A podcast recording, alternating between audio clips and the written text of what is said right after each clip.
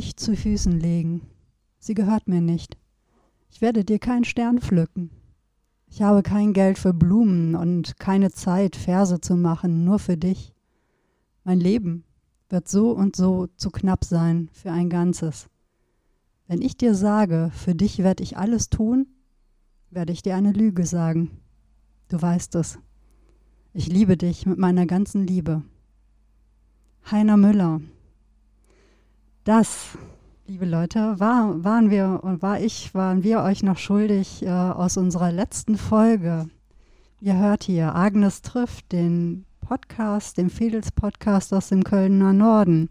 Ich bin Wiebke Ladwig, mir gegenüber steht Peter Otten, ich bin Pastoralfreund in St. Agnes. Ja, und wir hatten beim letzten Mal über die Liebe gesprochen, so als Abschluss unserer Trilogie über Glaube, Hoffnung, Liebe. Über die Liebe. Und uns fiel auf, dass es uns ein großes Bedürfnis ist, jetzt mal nochmal Gedichte, Texte, Gedanken zur Liebe in einer Sonderausgabe ähm, ja, zu präsentieren, darüber zu sprechen, sie zu rezitieren. Und ähm, es gibt etwas, was wir in der letzten Folge ähm, auch schon mal hatten, nämlich das hohe Lied der Liebe, Peter. Und das tauchte bei dir auch jüngst wieder auf.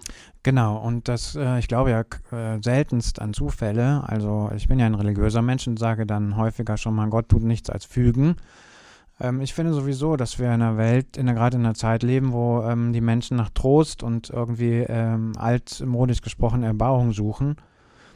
Bei uns läuft gerade die Erstkommunion. Wir hatten jetzt am Wochenende zwei von vier äh, Feiern und am Sonntag war die Kirche verbrechend voll mit 800 Menschen ungefähr und das hatten wir ungefähr, weiß ich nicht, zwei, drei Jahre gar nicht mehr wegen Corona und so. Und das ist so aus den Leuten herausgebrochen, diese, diese Freude, zusammen zu sein. Äh, manche haben mir erzählt, zu uns kommen heute Menschen, die habe ich zwei, drei Jahre nicht mehr gesehen. Und ähm, also diese Freude, äh, Gemeinschaft zu haben, erbauliche Lieder zu singen, ähm, erhöht zu werden, irgendwie innerlich und äußerlich, das war, das brach aus allen Poren. Und äh, in diese Stimmung hinein kam dann ähm, ein paar Tage vorher ein etwas trauriges Ereignis, weil vor ein paar Wochen hier Robert Strauch gestorben ist. Und äh, jetzt werdet ihr euch fragen, wer am Himmels Willen ist Robert Strauch? Und das ist sein Geheimnis, weil er hier im Viertel äh, sehr wichtig war. Es hat aber kaum einer gemerkt. Also das war einer von diesen stillen Menschen, die im Hintergrund sich sehr engagieren. Robert Strauch war ähm, Begründer, also einer der Begründer der alten Feuerwache, also des Bürgerzentrums hier im Viertel. Ähm, er hat damals die Bürgerinitiative mitgegründet und hat, ähm, ja, hat praktisch den Grundstein dazu äh, gelegt, dass das äh, Gebäude damals nicht abgerissen worden ist, sondern eben zum Bürgerzentrum umgewandelt wurde. Und seit seines Lebens hat er sich da engagiert in verschiedensten Funktionen. Äh, mal äh, mit großer Nähe, mal wieder ein bisschen distanzierter. Auf jeden Fall immer in großer Solidarität.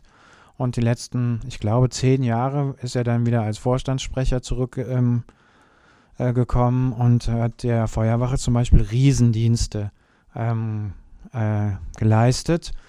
Und da war ein allseits geschätzter Mensch mit einer hohen Verbindlichkeit, mit einer großen Ruhe, mit so einem ausgleichenden Wesen, was man, glaube ich, auch braucht, wenn man in der Feuerwache äh, sich engagiert, wo so viele unterschiedliche Menschen zusammenkommen. er war eine Zeit lang hier Vorsitzender, glaube ich, auch im Ortsverein der Sozialdemokratischen Partei. Ähm, und er war bei uns in der Kirchengemeinde auch immer in den Gottesdiensten, hat äh, da sich aber auch niemals vorgedrängt, stand immer in seinem Trenchcoat ähm, hinten in der Kirche. Und er war auch ein sehr ähm, spiritueller Mensch, würde ich sagen. Und ähm, wir haben ein großartiges Gespräch geführt mit seinen Freunden um halt diese Trauerfeier vorzubereiten. Und ich habe noch wieder so viel von ihm gelernt, was ich nicht wusste. Also wie er sich mit Menschen getroffen hat, wie er sich um seine Patenkinder gekümmert hat, die gar nicht sein, zu seiner leiblichen Familie gehörten, sondern eben Kinder von Freunden äh, sind und so. Und er ist mit ihnen in die Oper gegangen. Er war ein großer ähm, Genussmensch. Er hat Menschen zum Abendessen eingeladen, aber alles in so einer unaufdringlichen äh, Art und Weise, wie man sich Gastfreundschaft vorstellt. Naja, und ähm, warum erzähle ich das? Ähm, in dem Gespräch mit seinen Freundinnen und Freunden kam eben raus, dass äh, eine der, der letzten Texte, die er wahrscheinlich vor seinem Tod gehört hat, hier in der Agneskirche, äh, aus dem ersten Korintherbrief, dieses berühmte 13. Kapitel, äh, ist ähm, das hohe Lied der Liebe. Das klang ja letztes Mal auch schon an, ja. unserer letzten Folge. Und ähm, wir haben dann mal rekonstruiert, wann das hier im Leseplan dran war. Und das war tatsächlich kurz vor seinem Tod.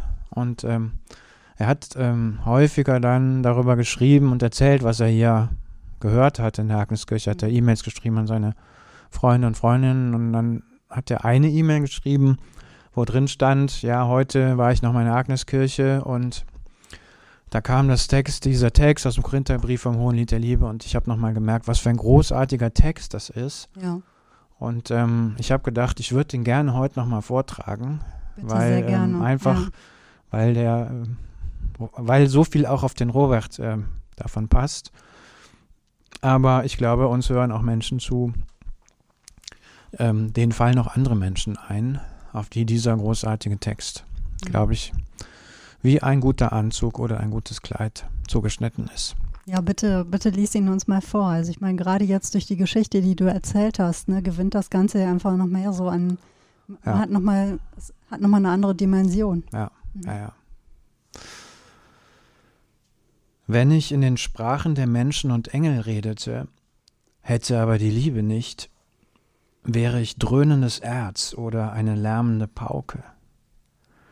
Und wenn ich prophetisch reden könnte und alle Geheimnisse wüsste und alle Erkenntnis hätte, wenn ich alle Glaubenskraft besäße und Berge damit versetzen könnte, hätte aber die Liebe nicht, dann wäre alles nichts. Und wenn ich meine ganze Habe verschenkte und wenn ich meinen Leib opferte, um mich zu rühmen, hätte aber die Liebe nicht, nützte es mir nichts. Die Liebe ist langmütig, die Liebe ist gütig, sie ereifert sich nicht, sie prahlt nicht, sie bläht sich nicht auf. Sie handelt nicht ungehörig, sucht nicht ihren Vorteil, lässt sich nicht zum Zorn reizen, trägt das Böse nicht nach. Sie freut sich nicht über das Unrecht, sondern freut sich an der Wahrheit. Sie erträgt alles, glaubt alles, hofft alles, hält allem stand. Die Liebe hört niemals auf. Prophetisches Reden hat ein Ende, Zungenrede verstummt, Erkenntnis vergeht. Denn Stückwerk ist unser Erkennen, Stückwerk unser prophetisches Reden. Wenn aber das Vollendete kommt, vergeht alles Stückwerk. Als ich ein Kind war, redete ich wie ein Kind, dachte wie ein Kind und urteilte wie ein Kind. Als ich ein Mann wurde, legte ich ab, was Kind an mir war. Jetzt schauen wir in einen Spiegel und sehen nur rätselhafte Umrisse. Dann aber schauen wir von Angesicht zu Angesicht. Jetzt ist mein Erkennen Stückwerk, dann aber werde ich durch und durch erkennen. So wie ich auch durch und durch erkannt worden bin. Für jetzt bleiben Glaube, Hoffnung, Liebe. Diese drei. Doch am größten unter ihnen ist die Liebe.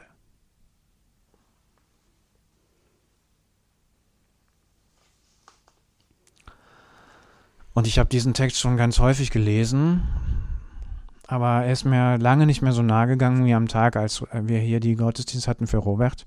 Mhm. Ich habe die ganze Zeit an Robert gedacht, weil bei dieser Stelle die Liebe ist langmütig und so weiter, ja, so in der Mitte vom Text habe ich gedacht, ja, das beschreibt den Robert. Ja. Also er war großzügig und ausgleichend und hat sich nicht in den Vordergrund gedrängelt und hat nicht geprahlt und so. Und für mich löst sich das am Ende von diesem Text so schön auf. Ähm, wo es dann heißt, ähm, wir sehen von Angesicht zu Angesicht. Und das bedeutet ja, du siehst dich selber auch, wenn du einen anderen Menschen anschaust. Mhm. Und ähm, so war das, wenn man den Robert angeschaut hat. Da war das immer so ein Stück, ich möchte auch so ein bisschen sein wie der Robert. Ach, wäre ich auch so, weiß ich nicht, so liebevoll, so ruhig und so ausgleichend und so. Daran musste ich denken und ja, ein großartiger Text. Ich bedauere so sehr, dass ich ihn nicht kennengelernt habe. Als du mir zum ersten Mal von ihm erzählt hattest, dachte ich, ach, ach, So einer ist das. Und ähm, ich meine, er hätte ja auch wunderbar so in unsere Folge über Nachbarschaft oder Allmende gepasst, denn Voll. die ja. Feuerwache, hier das Bürgerzentrum hier im Agnesviertel, das strahlt nämlich auch genau das aus. Ne? Also ich verstehe gerade jetzt, wo du über ihn erzählst, auch ein bisschen mehr von dieser Wesenhaftigkeit ähm, dieses Bürgerzentrums, Ja. was wirklich immer wieder umlauert wird, was so Objekt der Begierde ne, von Investoren hier ist oder auch so die Stadt, die denkt, das müsste man hier alles mal modernisieren und anders gestalten. Und das Bürgerzentrum ist wirklich eine wehrhafte Burg und zwar der Menschlichkeit. Da fühlt man sich wirklich immer gut aufgehoben. Das ist wirklich ein Ort für Menschen, die hier leben. Und ähm, man kann durchatmen und ausatmen, wenn man dort ist. Und äh, mir wird auch gerade klar, dass es auch ein, ne, ein, äh, ein wenig offensichtlich von oder einiges von seiner Persönlichkeit ähm, dann natürlich auch ausatmet. Absolut. So jemand ähm, bewirkt hier einfach auch etwas, ohne immer dabei sein zu müssen, sondern wie man es anlegt und was man dem mitgibt, das ist halt das, was er uns hinterlässt. Wie Schön. Ich bin mir relativ sicher, dass du ihn ansehens kanntest. Also wenn du ihn mal googelst, Wirklich, landest du auf der Internetseite von seiner Kanzlei, da ist ein wunderbares Foto von ihm drauf. Und ich sehe immer noch, das habe ich auch in der Rede gesagt, äh, wie er hier, ähm, er war im Alpenverein, einer, der alle paar Wochen gigantische Wanderungen organisiert hat, weißt du, so Marathonwanderungen, 30 Kilometer und so. Und während seiner Wanderung eine, ist er auch auf seiner Lieblingswanderung, ist er auch, ähm, ist er verstorben, also genau. Und ich sehe noch hier die Neusser Straße runterstapfen, ähm, samstags mit dem Rucksack, Rucksack auf dem Rücken zum Bahnhof laufen. Dann zieht, zog er immer so seinen Hut, lüftete den. Und dann rief ich immer, Robert, wir müssen bald noch mal ein Bier trinken gehen und so. Und ich, hundertprozentig hast du den schon mal gesehen. Also, Ich werde mal nachgucken. Ja. Ja, und wenn ihr gerade staunt, wir haben hier in Köln tatsächlich einen Alpenverein. Finde ich auch mitunter sehr erstaunlich. ja, und das ist eine der größten Sektionen, habe ich mir sagen lassen. Also ist jetzt nicht nur so ein kümmerlicher kleiner Haufen, sondern ist einer der mitgliederstärksten Sektionen im Deutschen Alpenverein. Verrückt. Ja. Es hat aber damit etwas zu tun, da könnten wir auch mal eine Folge machen, dass die Eifel vor der Tür liegt und ähm, die, äh, der Alpenverein sich natürlich auch um die Eifel kümmert. ja, es gibt auch, glaube ich, eine Kölner Hütte. Ne? Also genau, da machen wir mal eine, ähm, machen wir mal eine Folge drüber. Übrigens, bevor wir dann weitermachen, noch ein Gruß geht raus an die Soufflöse. Wir hatten ja neulich ähm, in der letzten Folge schon gesagt, dass wir uns so freuen, dass wir mal mit in den Wald genommen werden. Und dann hat Susanne uns nämlich auch noch ganz wundersame und wunderschöne Sachen ähm, über die Liebe geschickt. Und das möchte ich euch natürlich auch nicht vorenthalten. Ähm, denn sie stimmte uns zu, dass die Sache mit der Liebe ne, eine wirklich sehr besondere und auch sehr innerlich private, leicht verletzliche ist. Ich zitiere jetzt ihre Tweets. Umso sorgsamer wird die Liebe zu, den, zu anderen Menschen im Innersten verpackt. Dort gelimmt oder lodert sie sorgsam behütet.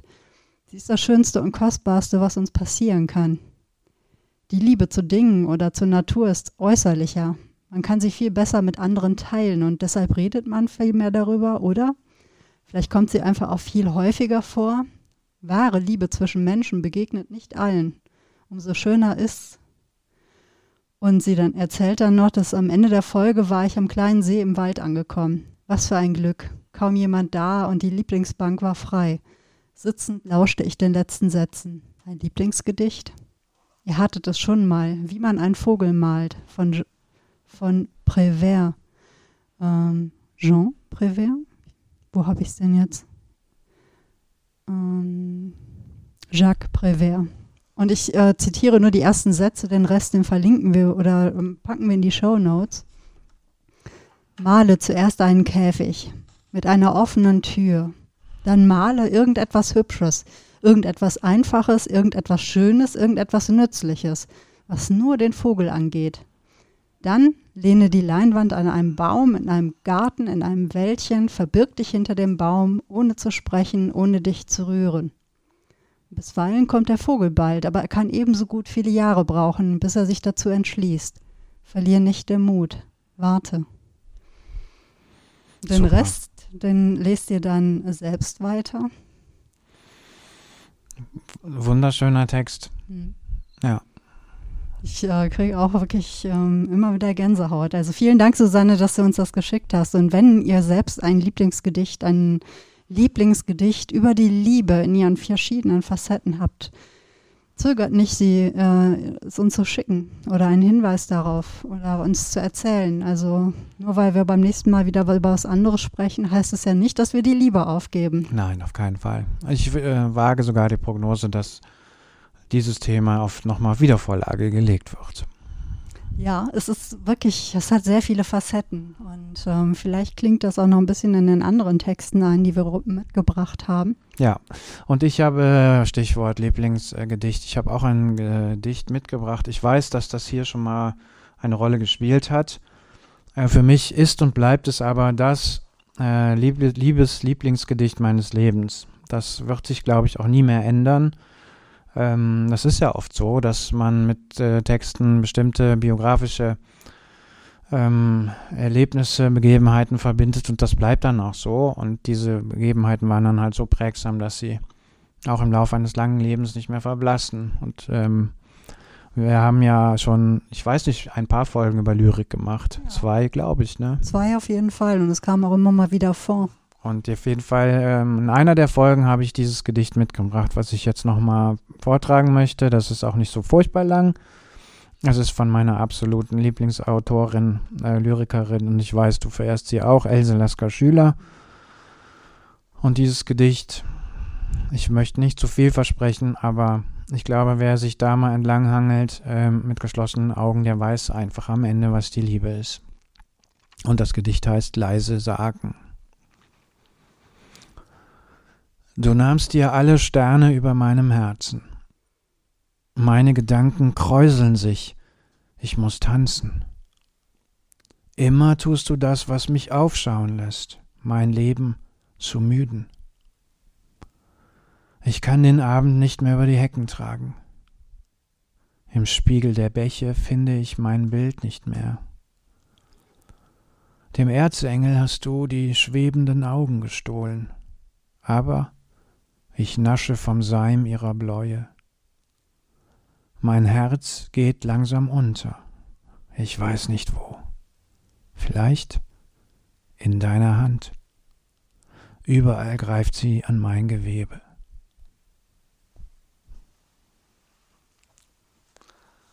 Ich finde ja dieses Expressionistische unglaublich, also wie man es schafft, wie sie es schafft, mit einfach, dass irgendwie Wörter aneinandergereiht werden, die äh, wir in unser Alltag sprechen, nicht aneinander rein würden. Plötzlich völlig neue ähm, ja, Gemälde entstehen, völlig neue Sinnzusammenhänge. Das finde ich unbeschreiblich. Und ich, als ich das heute Morgen nochmal gelesen habe, habe ich gedacht, vielleicht liegt unsere verrohte Welt auch ein bisschen darin, dass wir so verroht sprechen und dass wir nicht mehr so schön so, solche schönen Melodien sprechen können. Also ich habe jetzt sicherlich nicht perfekt aufgesagt, aber so ein Satz wie mein Herz geht langsam runter und ich weiß nicht wo, das ist so grandios. Also das, sag ich meine, wie will man mehr über Liebessehnsucht sprechen oder wie will man es anders ausdrücken? Es ist nicht nötig, man braucht nur diese zwei Zeilen.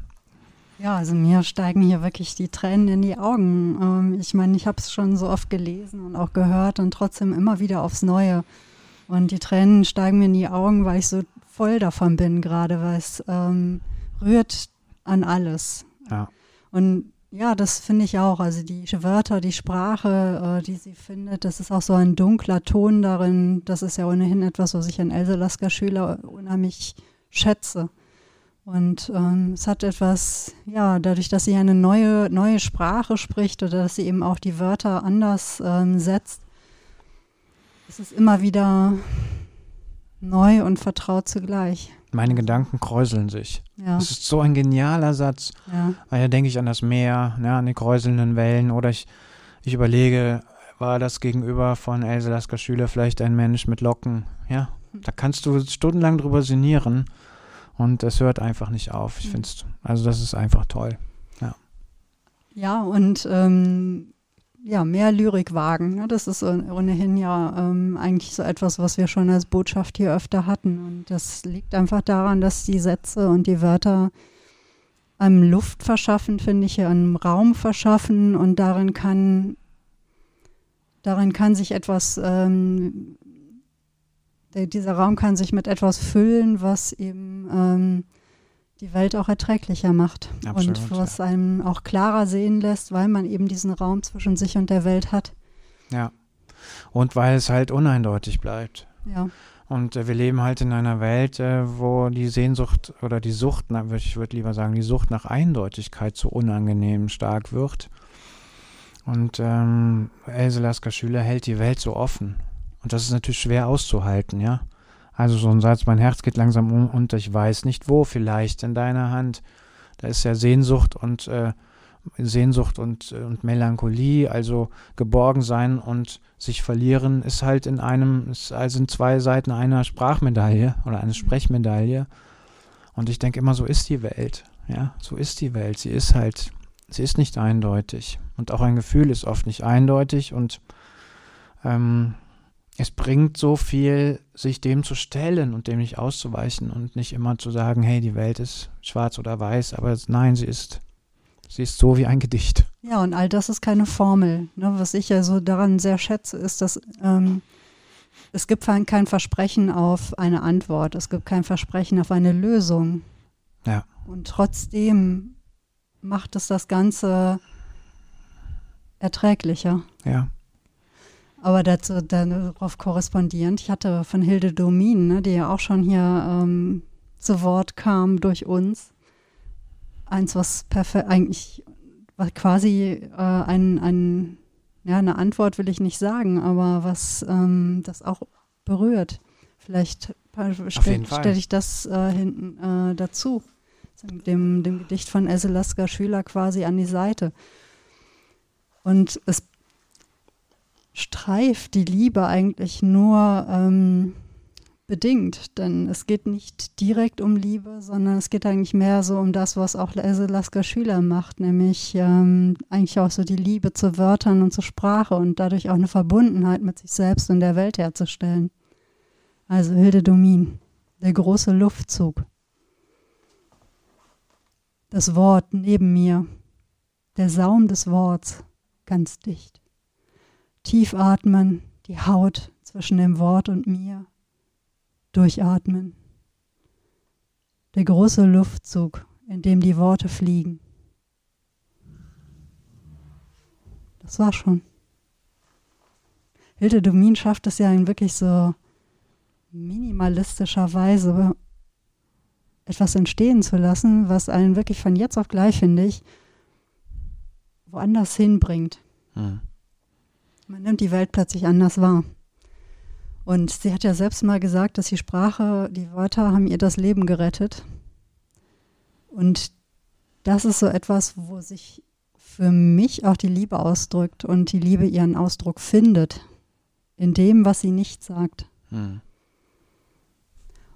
Und nach dem, was du gerade über Else Lasker Schüler gesagt hast, finde ich dann, es geht, ne, also sie, ähm, das ist wie ein Seidentuch, was ich jetzt sozusagen über das Gedicht von Else Lasker Schüler legen möchte, der Lufthauch.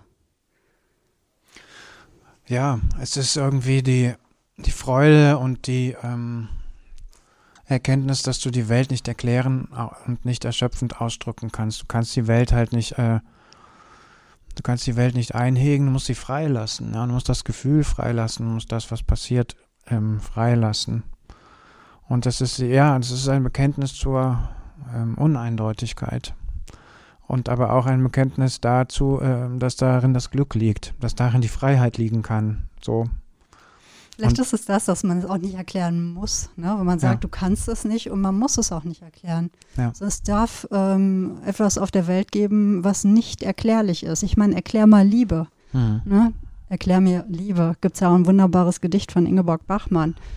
Aber es ist so, es lässt sich äh, ähm, nicht schlussendlich erklären. Es ist Nein. etwas, das, dem kann man sich annähern, eben durch Wörter, durch Sätze, durch Melodien.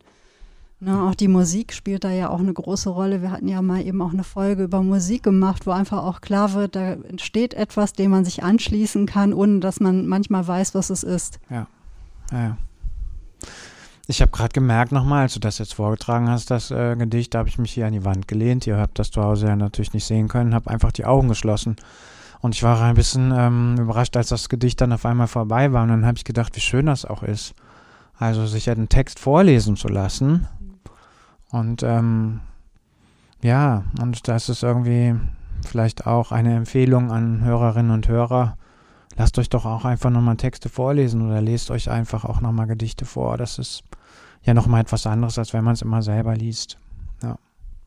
Vor allem, wenn man viel liest, neigt man dazu, finde ich, gerade ähm, oft manchmal zu flüchtig oder zu schnell zu lesen. Ja. Weil man ja gewöhnt ist, ne, Texte auch schnell zu lesen. Man erfasst sehr viel und äh, wenn jemand liest oder wenn man selber laut liest, dann nimmt man ja jedes Wort und jede Silbe mit.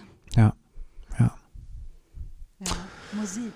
Ja, Musik könnte eine Brücke sein zu einem Text, den ich jetzt ähm, auch mitgebracht habe. Und ich habe gedacht, wenn wir heute über Liebe sprechen, dann darf Bob Dylan nicht fehlen. Er hat hier schon häufig eine Rolle gespielt. Und ähm, ich habe ja die Gesamtausgabe von seinen, allen seinen Texten. Das ist eins meiner wertvollsten Bücher. Das habe ich heute nochmal unter den Arm geklemmt und hier mit hingebracht.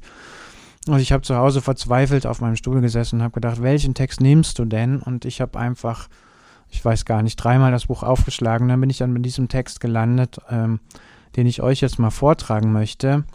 Und ich möchte euch die deutsche Übersetzung vortragen. Ähm, und ich mag das Gedicht deswegen, weil ich mir genau vorstelle, wie zwei verknautschte Menschen sich begegnen und wie erlösungsbedürftig sie sind und wie der eine von den beiden Menschen merkt, wie schlecht es dem anderen geht und dass er aber trotzdem nicht das Lasso auswirft und sagt, ich bin jetzt der Superman und ich ähm, liebe dich und ich führe dich in eine goldene Zukunft, sondern wie er es schafft, ähm, den anderen in seinem Anderssein zu würdigen. Und dass gerade da drin die große Liebe liegt, also einen anderen nicht verändern zu wollen, einen anderen nicht begehren zu wollen, einem anderen nichts aufzwingen, aufdrängen zu wollen, weil das ist ja oft das große Missverständnis der Liebe, dass man den anderen angleichen äh, will, dass man an ihm rumschnitzt.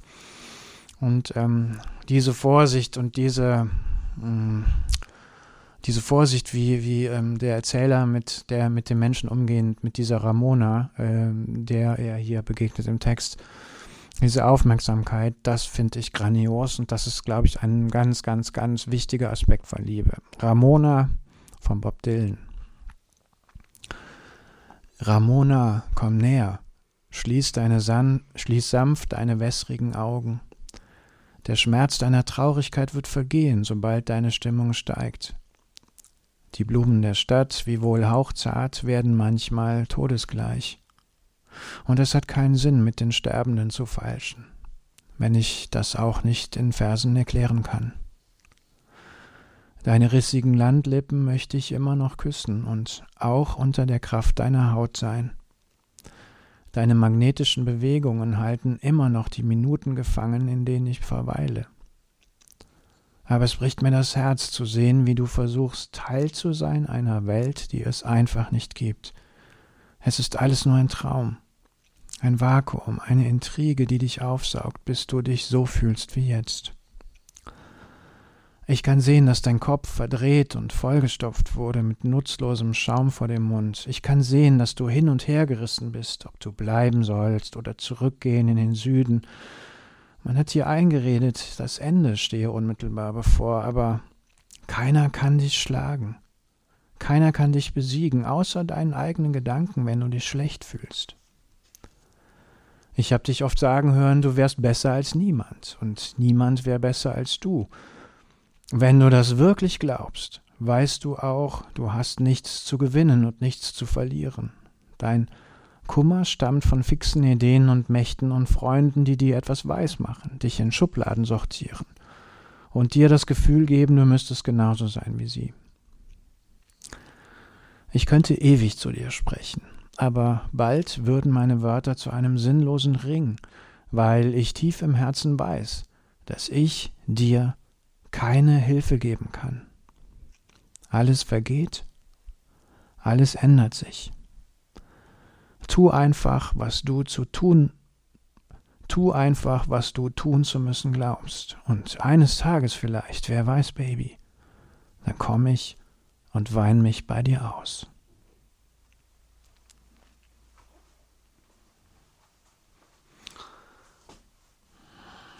Krasser Text, oder? Ja. Ich muss ja doch sagen, dass sich mir durch dich erschließt, auch ähm, warum Bob Dylan etwa damals den Literaturnobelpreis bekommen hat. Oder warum er eben auch als so großer musikalischer Dichter gilt. Denn bisher war mir der Blick immer so verstellt und äh, ich danke dir, dass du mir da eine, einen, einen neuen Blick auf ihn eröffnest. Also Bob Dylan ist für mich, es gibt ja Menschen, die ähm, sind Dylanologen oder sowas und die besitzen alle Platten und keine Ahnung, hören sich jeden Tag irgendwas an. Ich bin ja, ich hole den manchmal aus dem, aus dem Regal und dann blätter ich da drin und bin glücklich.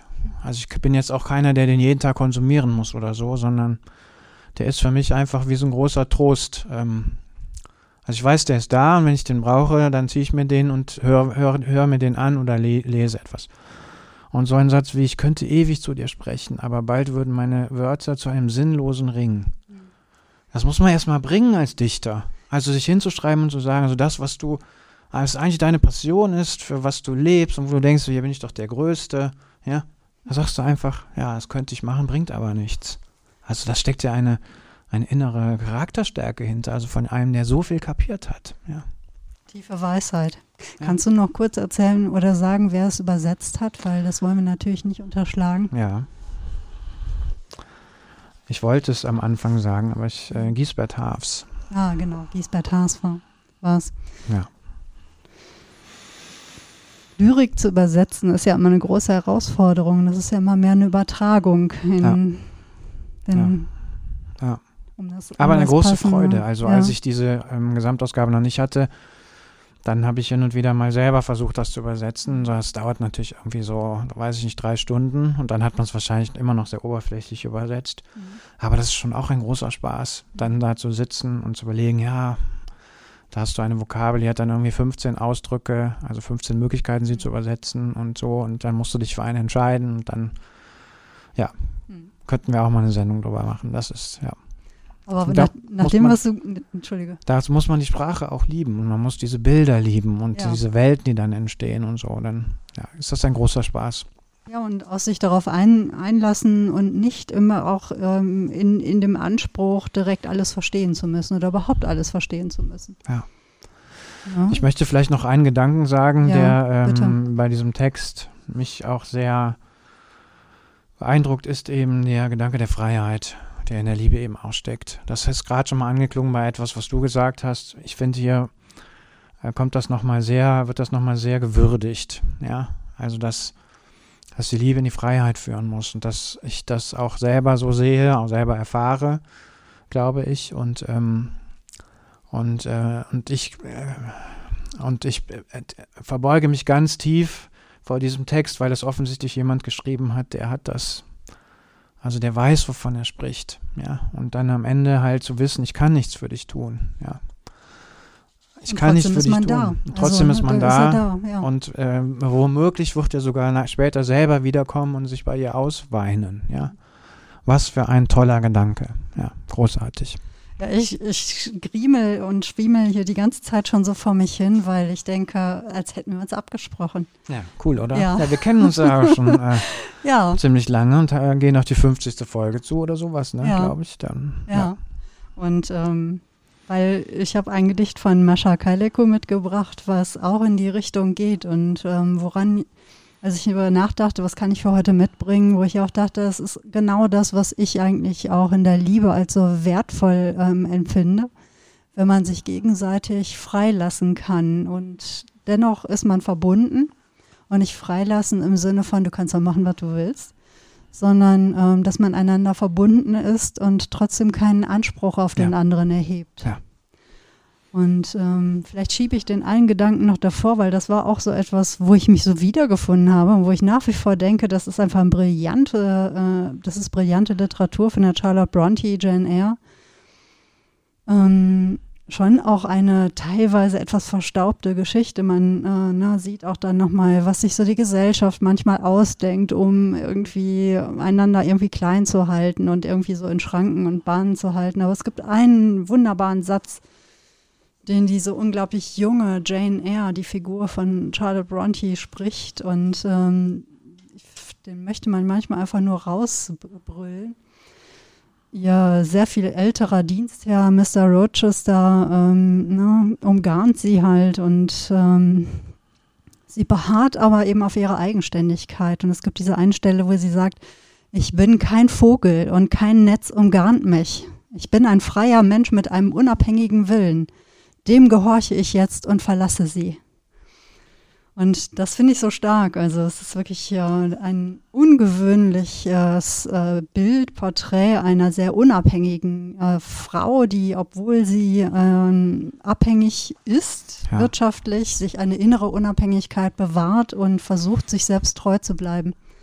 Und das ist wirklich ähm, etwas, was ich als unglaublich prägend empfand, als ich das gelesen habe. Mhm.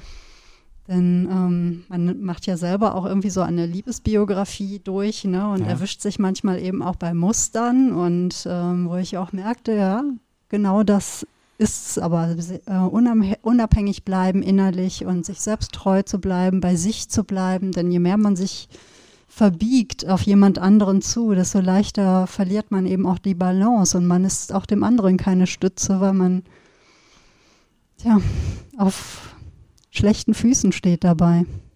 Und Mascha Kaleko, die äh, schreibt wirklich auch sehr kantige, sie gilt ja so als eine der ersten oder als eine der großen urbanen äh, Lyrikerinnen. Ne? Sie selbst ähm, lebt ja Anfang des ähm, 20. Jahrhunderts, war auch so eine der jungen Damen, die damals äh, im Büro arbeiteten, worunter sie auch litt. War nicht schön. Ich glaube auch, das war einfach nicht schön. Und ähm, die auch, glaube ich, einen sehr bewegtes Liebesleben hatte, hatte, um es mal so zu sagen. Ich glaube auch nicht immer unbedingt glücklich.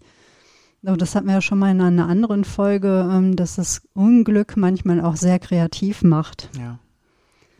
Aber sie hat ein Gedicht geschrieben, Ich und Du, was finde ich auch so das berührt, was du vorhin auch schon gesagt hast und auch äh, gelesen hast.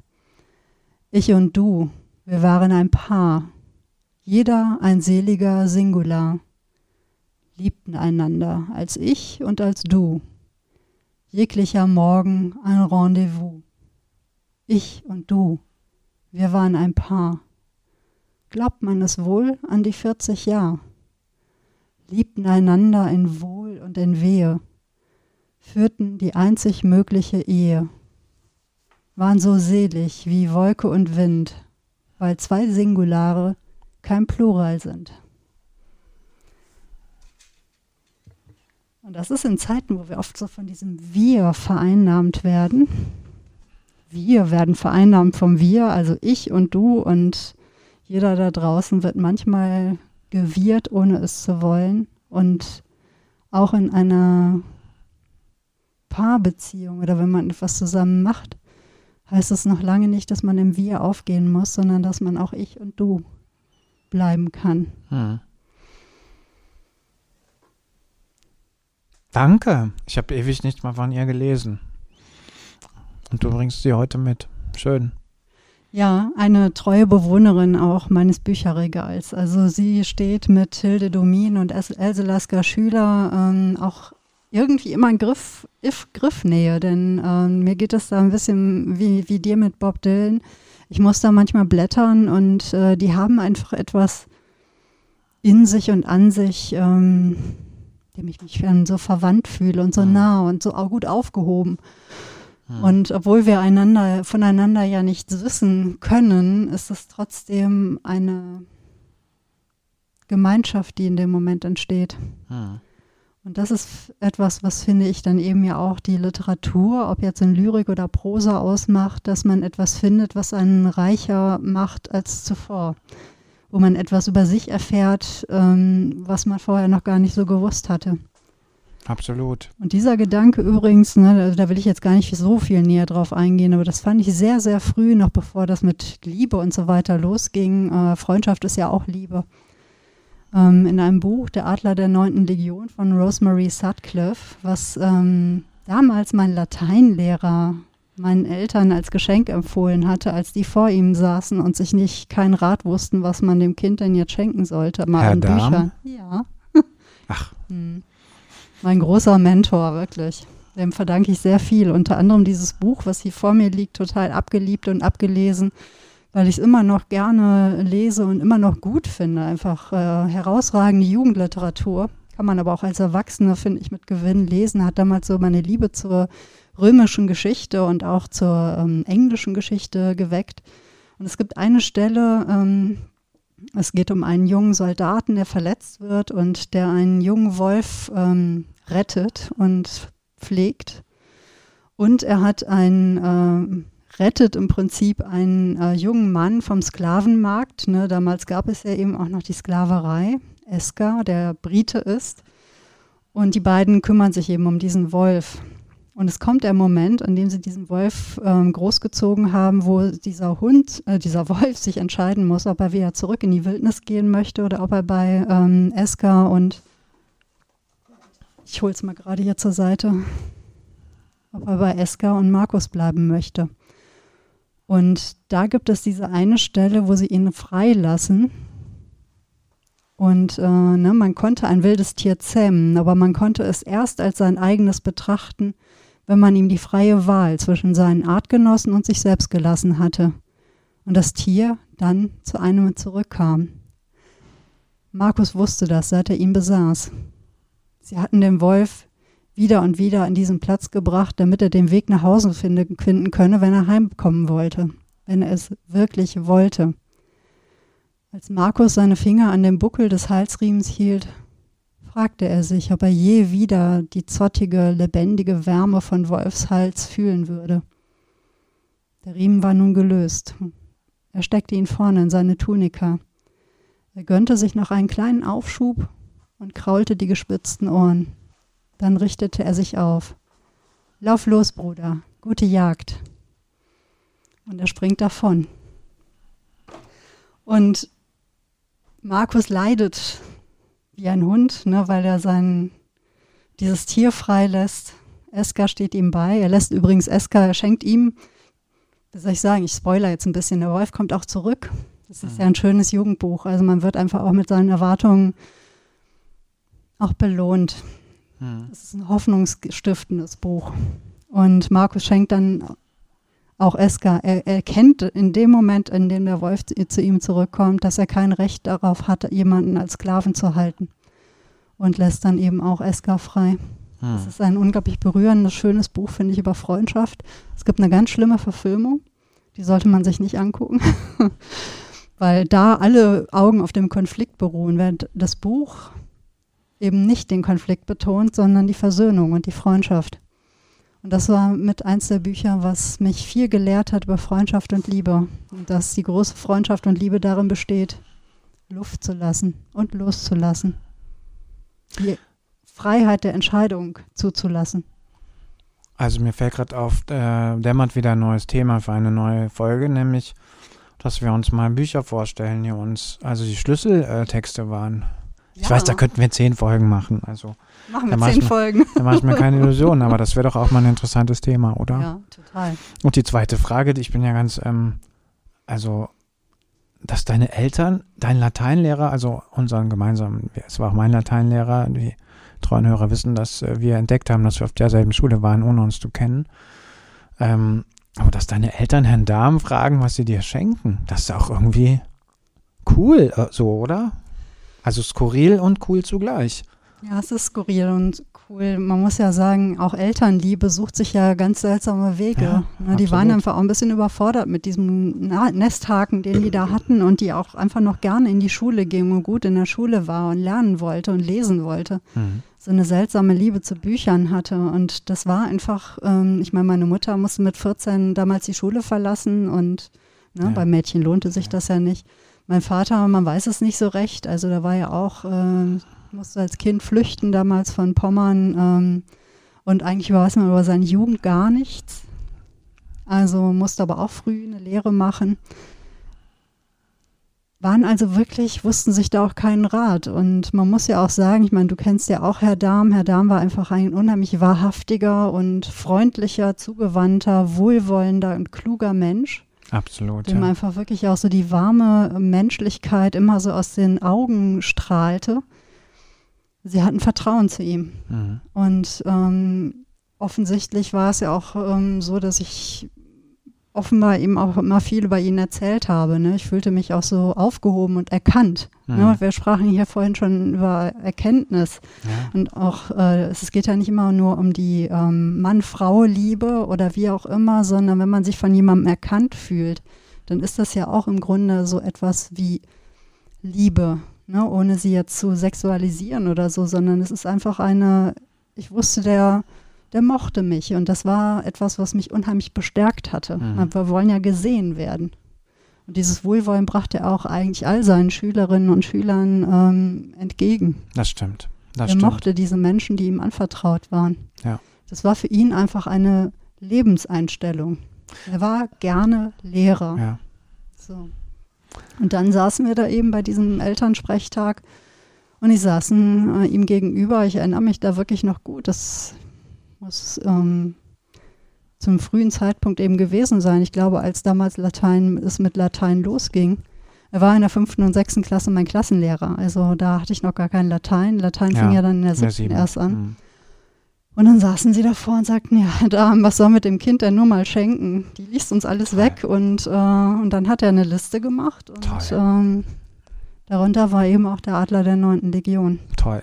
Ja. Grandios. Also ja. das, äh, es schaudert mich gerade richtig, weil ich, ja, ja. ich, ne, ich kenne das, ich kann mir den Klassenraum vorstellen, ich kenne den Herrn Darm, wieder deine Eltern da sitzen und das Kind dabei, toll, toll, ja. Ja. Und so, so, zeigt sich eben auch Elternliebe ja, ja. Ähm, in ganz unterschiedlicher Form. Die haben mir nie gesagt, und das müssen sie auch nicht, ne, ah, Kind, wir lieben dich oder so, wie es manchmal in so seltsamen amerikanischen Serien vorkommt, ne? Mhm sondern sie haben es in dem Moment gezeigt. Also ist ja auch ein, eine, ein wichtiger Aspekt von Liebe. Äh, Liebe erkennst du in den Folgen, ne? Oder erkennt, erkennen Menschen darin, was eben passiert. Ich wollte noch, oder was, was, ja, die Folgen von Liebe erkennt man, ne? Also zum Beispiel, dass deine Eltern da sitzen ja. und sich braten lassen. Genau, das ist ja, ich liebe dich, äh, ja, aber viel zeigt, schöner ausgedrückt. Liebe ja. zeigt sich ähm, ganz unterschiedlich. So unterschiedlich wie die Menschen sind, so unterschiedlich zeigt sich eben auch die Liebe. Und darüber sprachen wir ja auch in dieser Folge über die Liebe, dass es ganz seltsam ist, dass es so dieses öffentliche, öffentlich als romantisch ja. erklärtes ähm, Instrumentarium gibt, womit angeblich Liebe bewiesen wird. Hm. Liebe lässt sich nicht beweisen, Liebe, Liebe zeigt Liebe sich. Liebe zeigt sich, genau. Ja. Und ähm, ein Satz noch, ich finde, du bist auf das Wort erkennen angestoßen. Genau, das ist äh, zum Beispiel in der Bibel ähm, steht erkennen, wenn Menschen miteinander Sex haben. Und äh, ich finde, es ist ein wunderbarer Ausdruck für Liebe, also sich erkennen, weil es ja eben heißt, ähm, du musst dich nicht mehr verstellen. Also du wirst gesehen und zwar so, wie du halt bist, ja. Und es ist noch, also es ist mehr als nur in Ordnung, dass du so bist, sondern es, ähm, dass du so bist, ist sogar äh, das größte Glück. Ähm, und das steckt ja in diesem Wort erkennen drin. Und deswegen finde ich dieses Wort auch so großartig, ja. Ja, du, das war ja, als du vorhin das hohe Lied, äh, ja, ja, den Text genau. gelesen mhm. hast, da kam es ja auch drin vor. Da dachte ich gleich, ja, genau. Ja. Das ist äh, wirklich so ein, ein, ein Schlüsselbegriff eigentlich auch der, der Liebe. Ja. Wir haben noch ein paar Minuten Zeit. Wollen wir noch jeweils, also ich hätte noch einen ähm, von meinen Texten, ich habe viel mehr, als wir heute unterbringen können, aber einen Rausmeister hätte ich noch. Hast du auch noch einen dabei? Ich glaube, wir nehmen deinen. Also ich habe auch noch was dabei, aber eigentlich führt das ein bisschen ab von dem, worüber wir jetzt gesprochen haben. Insofern möchte ich es dabei Du kannst belassen. ja mal sehen, vielleicht. Äh. Ja. Ich möchte noch einen Text mitbringen. Manche werden jetzt denken, er ist bekloppt. Ähm, ich weiß auch, dass dieser äh, sehr umstritten ist. Ähm, man hasst ihn oder man liebt ihn. Manche finden ihn furchtbar. Oh Gott, Peter er, Handke. Nein, nein. nein er ähm, wird allerdings wieder die Brücke sch ähm, schlagen zum äh, Bob Dylan. Es gibt ja in Köln einen Sänger, der sich sehr mit Bob Dylan beschäftigt hat. Und immer beschäftigt und jetzt auch, glaube ich, eine Platte rausgebracht hat mit Bob Dylan-Liedern, die er nochmal neu ins Kölsch übersetzt hat. Ich glaube, du weißt, wovon ich spreche. Es ist Wolfgang Niedecken. Der spielt in meiner Biografie eine gewisse Rolle, was mit meiner Sturm- und Drangzeit zu tun hatte, als ich selber Gitarre gelernt habe und am Lagerfeuer mhm. Äh, versucht habe, ähm, den ganzen Liebesliederkanon äh, mir draufzuziehen. Und der erreichte eben unter anderem dann auch äh, irgendwann diese Lieder, diese Songs. Und ich habe ähm, einen Text mitgebracht, den Den wollte ich noch erzählen, weil er für mich in meiner Biografie eine ziemlich entscheidende, wichtige Rolle spielt. Tatsächlich, ich habe ihn meiner Frau und jetzt bitte verzeih mir, dass ich diese damit, dass ich das jetzt auch noch bringe. Ich habe ihn während meiner Hochzeit ähm, auf der Gitarre gesungen. Und äh, das werde ich jetzt nicht tun. Ich werde ihn jetzt nicht singen. Ich werde ihn aber kurz erzählen, vielleicht nicht den ganzen Text. Und ich erzähle, ich erkläre auch warum weil dieser Text ähm, sehr viel von dem, von dieser Vorgeschichte ausdrückt, der ähm, mich und meine Frau einfach begleitet hat, bis wir zu diesem Punkt kamen, dass wir heiraten konnten. Wir konnten nämlich ganz lange nicht heiraten, weil meine Frau schon mal verheiratet war und das hat ja bei uns in der Kirche ist das ja äh, schwierig, um es mal vorsichtig auszudrücken. Da gab es eine ganz lange Vorgeschichte, bis wir das halt dann doch irgendwann konnten und äh, dieses Gefühl, drückt dieser Text aus, ähm, weil ich immer dachte, erkennt, warum erkennt eigentlich keiner, was das für ein großartiger Mensch ist, mit dem ich da zusammen bin? Warum hacken eigentlich immer alle drauf rum und sagen, ähm, das geht gar nicht, dass ihr zusammen seid? Und ähm, als es dann endlich soweit war, wir heiraten konnten, habe ich dann äh, einfach meine Gitarre mit ins Standesamt genommen und habe gesagt, ich möchte jetzt noch dieses Lied singen dann habe ich das gemacht. Und ich singe es jetzt nicht, aber ich erzähle es. Das Lied heißt, oder dieser Text heißt Dor Jedming Frau. Ich werde es jetzt auf Kölsch äh, kurz erzählen und äh, alle, die kein Kölsch können, können hoffentlich zwischen den Zeilen trotzdem verstehen, worum es geht. Lur do Jeze in ihrem aquamarinblaue Kleid, de hore Hui steck, lur, wie stolze dat Klein um Arm dreht. Sechs Winter hält sie uns bald us, mich, Ming Euphorie und Minge Blues. Sonne Sching wird ihre Name buchstabiert, sechs Jahr regiert Chaos he das Hus. Se lach jähn und laut, hätte Blicktrupp wie Lorraine Bacall, schnucht wie n Rollje Katz und pack an wie n Marthalle Krat. Mafiös, wie se zu mir hält, et level se Kinderspiel mit ihr. Ich ging für sie durch jede Höll, verdient han ich se nit, wüs nit wofür. Losse all Hetze, de Mul zerfetze, Eins weiß ich genau, sie sind scheinheilig, verbissert, kleinlich, lur, jet ming Frau, jet ming Frau. Vielleicht mal bis dahin, aber das war halt so mein Gefühl. Lass sie alle, lass sie die anderen alle hetzen, äh, sich dann den Mund zerfetzen. Eins weiß ich genau, die sind scheinheilig, verbiestert, kleinlich. Guck doch mal hin, da geht meine Frau, da geht meine Frau. Und ähm, mich hat das sehr eingepackt, so und ähm, ja. Und das geht ich habe dann einfach ans Herz. Jetzt. Ja, und das ja. Ähm, dachte ich, gehört eben auch diesem Komplex Liebe dazu, dass ähm, dieses Unverstandene, ja, also dass man einen Menschen ähm, verehrt, dass man äh, sein Leben mit ihm verbringen will und dass man genau weiß, ähm, ich möchte diesen Menschen, möchte mit dem jetzt immer zusammen sein und man ist einer, das ist ja eigentlich, ich weiß gar nicht, dass, wenn die Menschen das dann jetzt draußen hören, dann denken die, von was für einer Welt redet der? Ja, das ist doch alles, hat er sich das ausgedacht? Nein, das kommt ja manchmal vor, dass, ähm, dass man einen Menschen liebt und der wird von den anderen, von anderen, nicht von den anderen, aber von anderen einfach abgelehnt, mhm. weil er vielleicht eine Vorgeschichte hat oder so. Und ähm, das, als das ähm, sich geklärt hat und als, ähm, als praktisch der Damm gebrochen war, ähm, habe ich gedacht, das ist irgendwie das Lied, was das so zum Ausdruck bringt. Ja, ein wunderschönes ja. Hochzeitsgeschenk. Ja, vielen Dank. Meine Frau ja. hat mir dann auch eines singen lassen, allerdings in der Kirche. Davon erzähle ich dann ein andermal. Hm. Ja, das Gedicht, was ich ganz am Anfang gelesen hatte vom Heiner Müller, das war eben auch ein, schon auch ein Gedicht, ähm, was half, ähm, wie soll ich sagen, oder eine wichtige Rolle spielte ähm, in dieser Zeit, als äh, Arthur und ich zusammengefunden haben. Hm. Es war ja so, als er mir die, zum ersten Mal die Hand gab und wir uns sahen und ich ihm in die Augen guckte, dachte ich schon, oh, okay, jetzt ist was anders. Das ist ja interessant. und er befand sich damals eben aber auch noch in einer schwierigen Lebenssituation und wir haben auch ungefähr so zwei Jahre gebraucht, um wirklich zueinander zu finden. Hm. Für mich war aber eigentlich von diesem ersten Moment an klar, ja, und es wird so sein.